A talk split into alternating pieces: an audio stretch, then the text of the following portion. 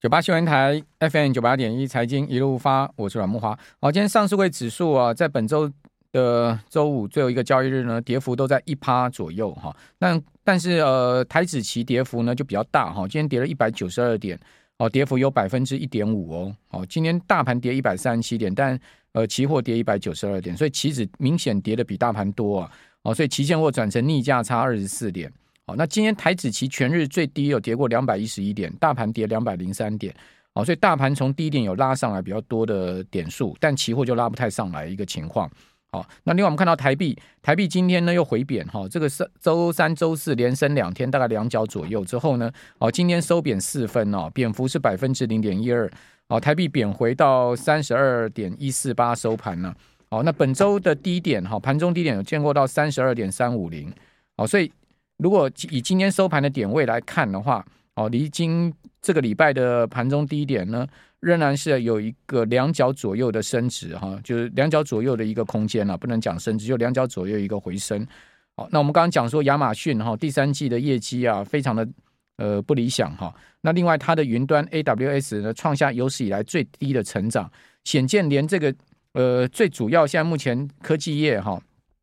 啊，在资本支出也好，或者说在成长面上也好，最主要的云端的部分哈，都出现了已经快成长不动的状况了。然后 AWS 是全世界最大的这个云端呃资料库哈，云端的运作系统。那全世界有三大嘛哈，一个是 AWS 是亚马逊，另外一个呢就是呃微软的 Azure 哈，还有一个就是 Google Cloud 哈，这就是所谓的全球的三大云哈。那另外呢，当然中国大陆有所谓的阿里巴巴云了哈，那这个是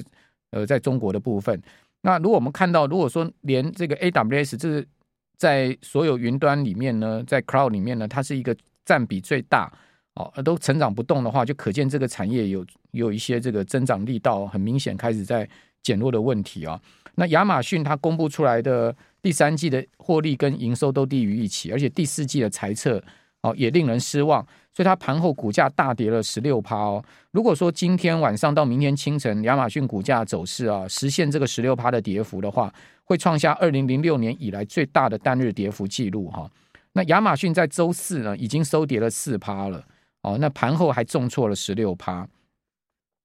哦，那呃美股美股已经跌破，如果以盘后的股价来看，就跌破一百块美金了哈。它第四季的呃财测是这样啊，它营收估计是一千四百亿。哦，到一千四百八十亿美金，只有只能成长两趴到八趴。哦，那市场原先预期是一千五百五十亿美金了哈，所以跟市呃市场之前的预期差很多。那至于说在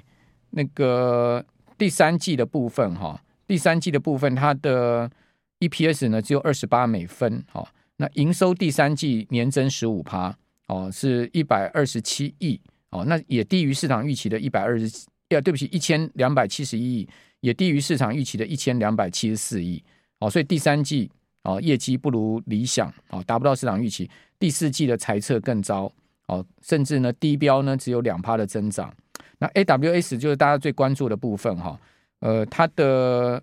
关键部门的营收哈，第三季哦 AWS 是两二两百零五亿，好，市场预估是两百一十一亿。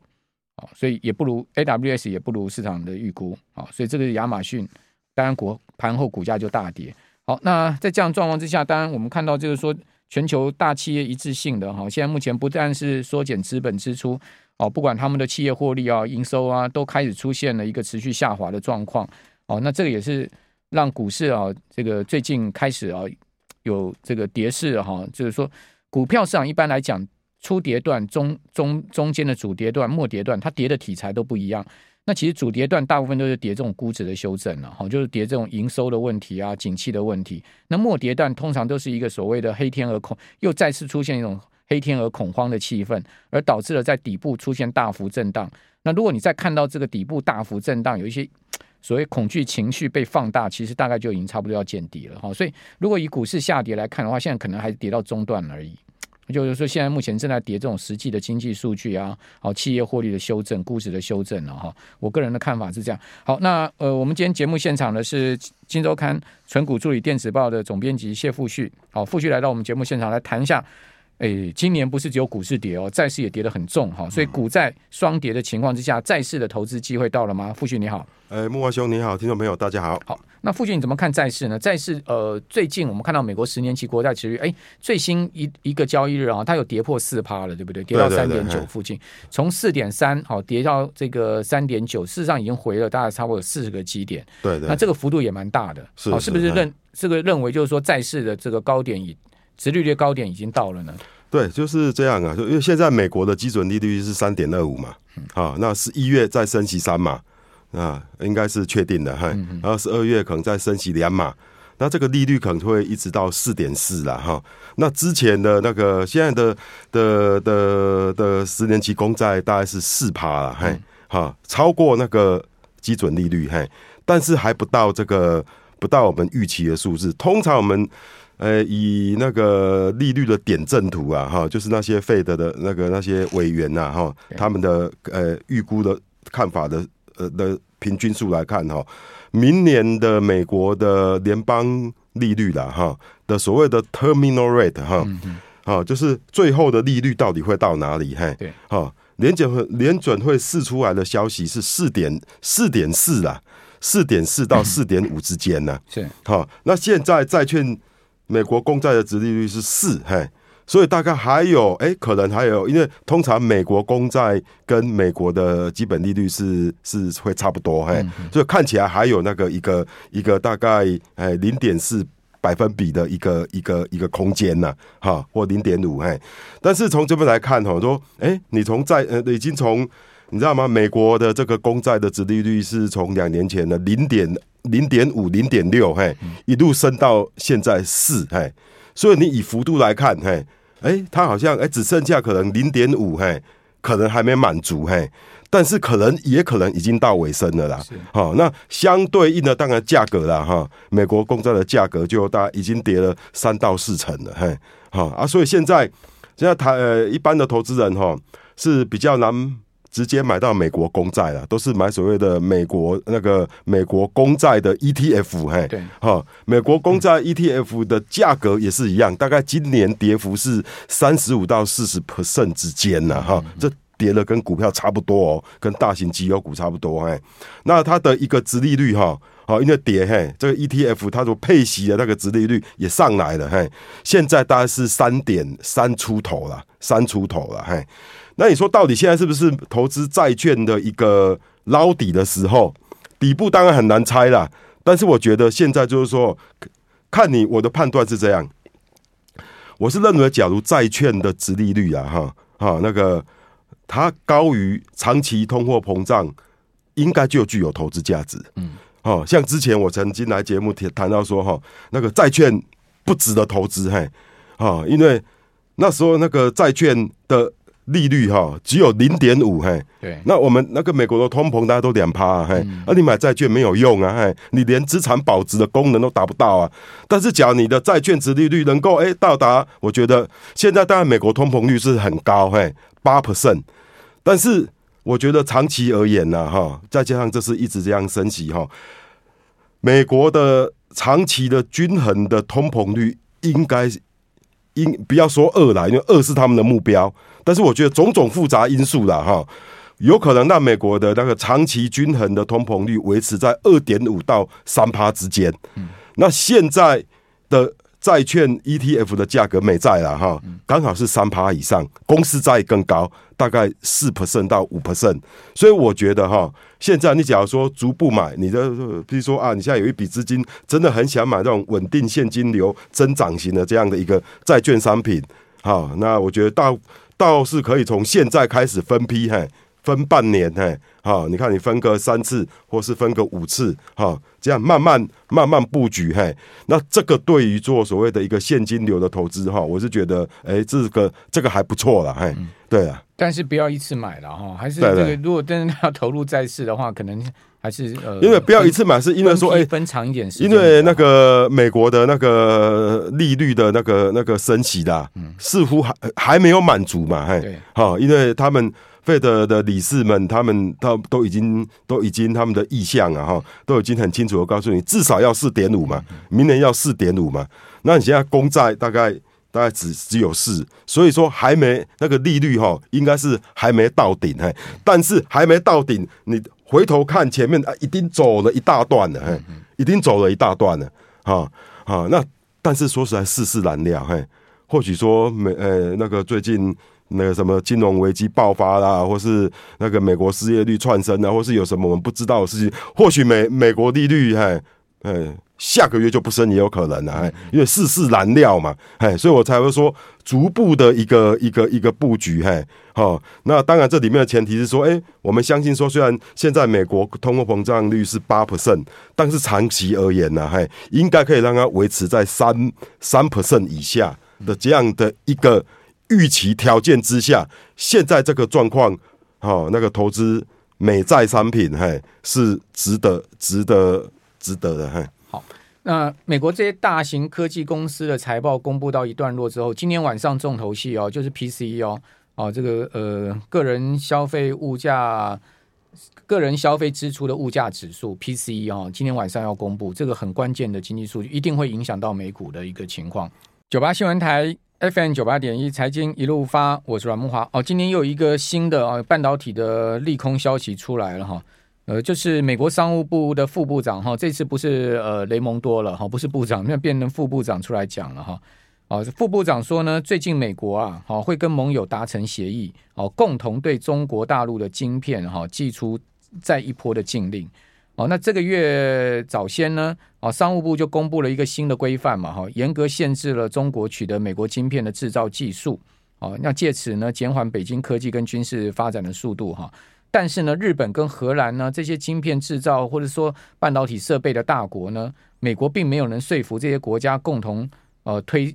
动这个禁令啊，所以这个呃联合盟友这件事情啊，达成协议这件事情，似乎就是要把韩国啊、日本啊，好，或者说欧洲一些呃半导体相关制造设备啊这些国家，好，他们呃拥有这些设备制造能力的国家，把它全部拉进来。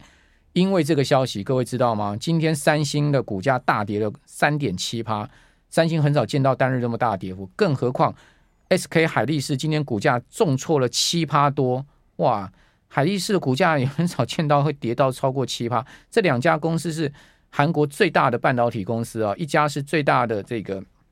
呃所所谓综合型的半导体公司，包括呃电子的这个高科技公司就是三星，另外一家是。全世界记忆体的巨擘，哈，就是说大家都知道，全世界记忆体就是呃三星、海力士跟美光，哈，是三家嘛，哈，在平分这个百分之九十的市场，就百分之九十市场是这三家分的了，啊，那剩下十趴就其他，像台湾南亚科有一部分嘛，哦，那海力士是这个呃仅次于这个三星，全世界第二大的记忆体厂，哦，居然股价今天跌七趴，可见韩国一定会被这件事情给拖进去，就是讲。要联合盟友这件事情，就是说美国是滴水不漏了哦，就不单单是美国自己本身的半导体设备，包括技术，我连盟友哦，日本、韩国、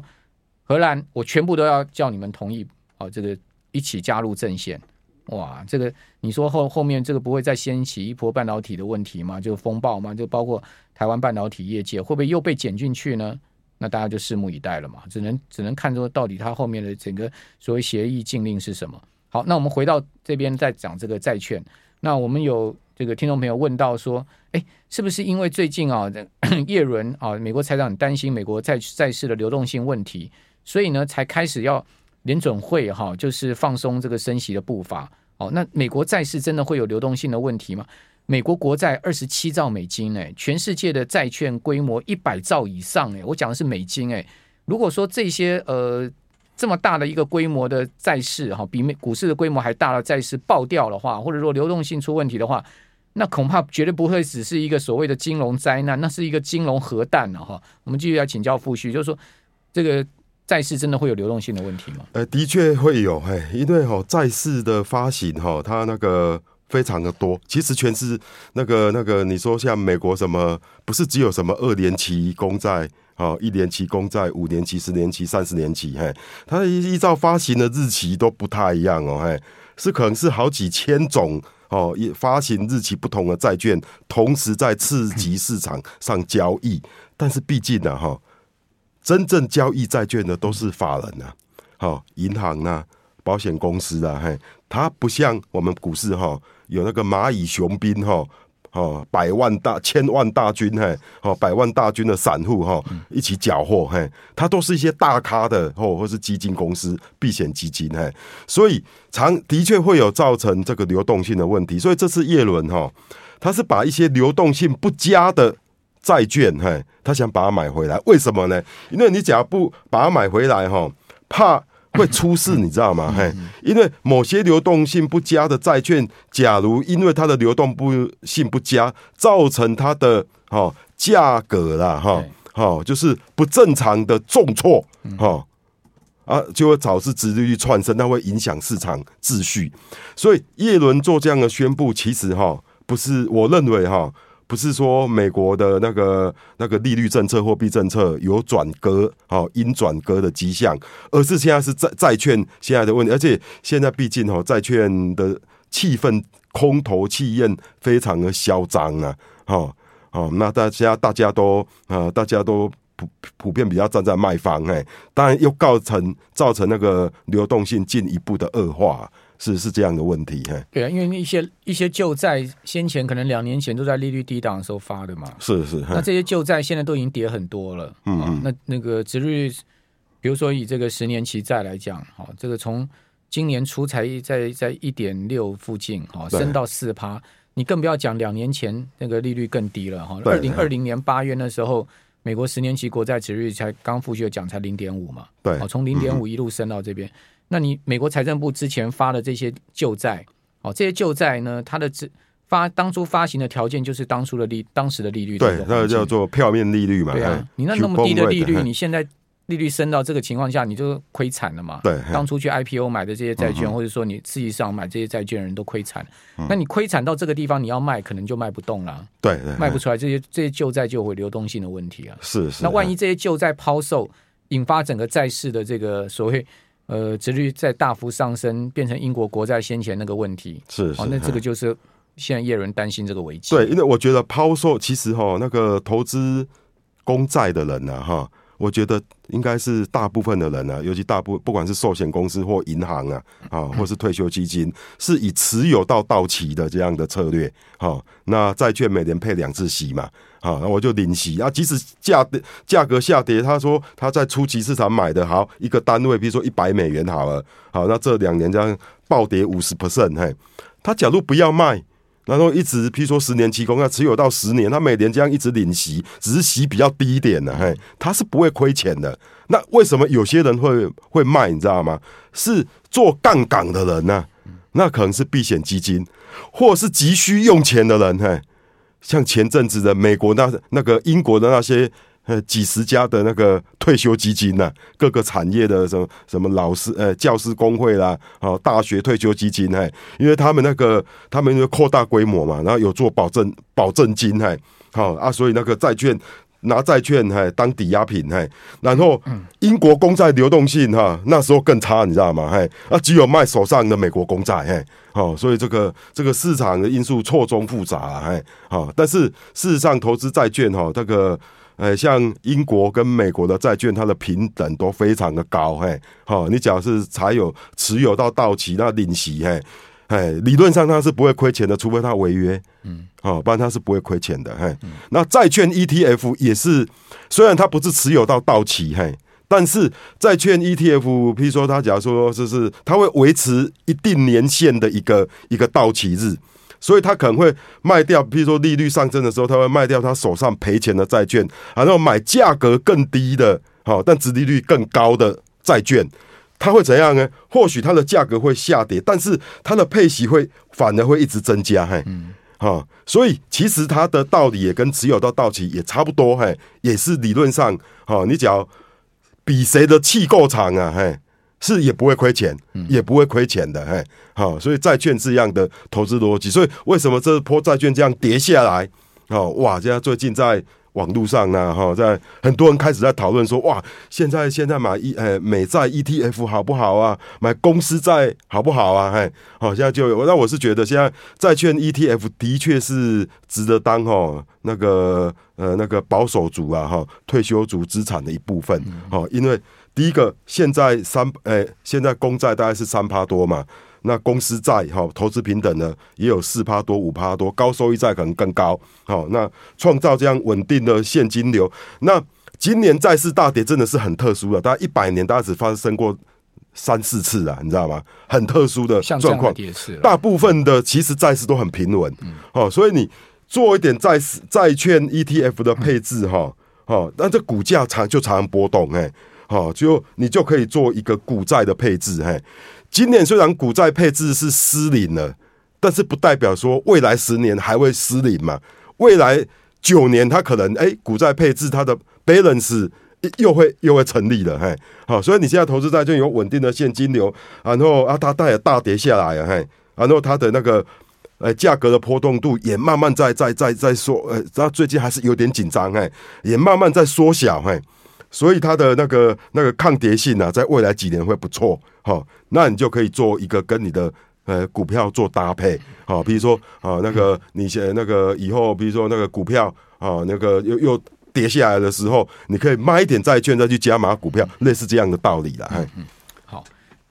原则上。美国国债值率哦，不能再大幅上升了啦。嗯，那美国国债值率如果再次大幅上升的话，不但美国政府受不了哈，那我我看这个后面引发整个债市的流动性风暴会很严重。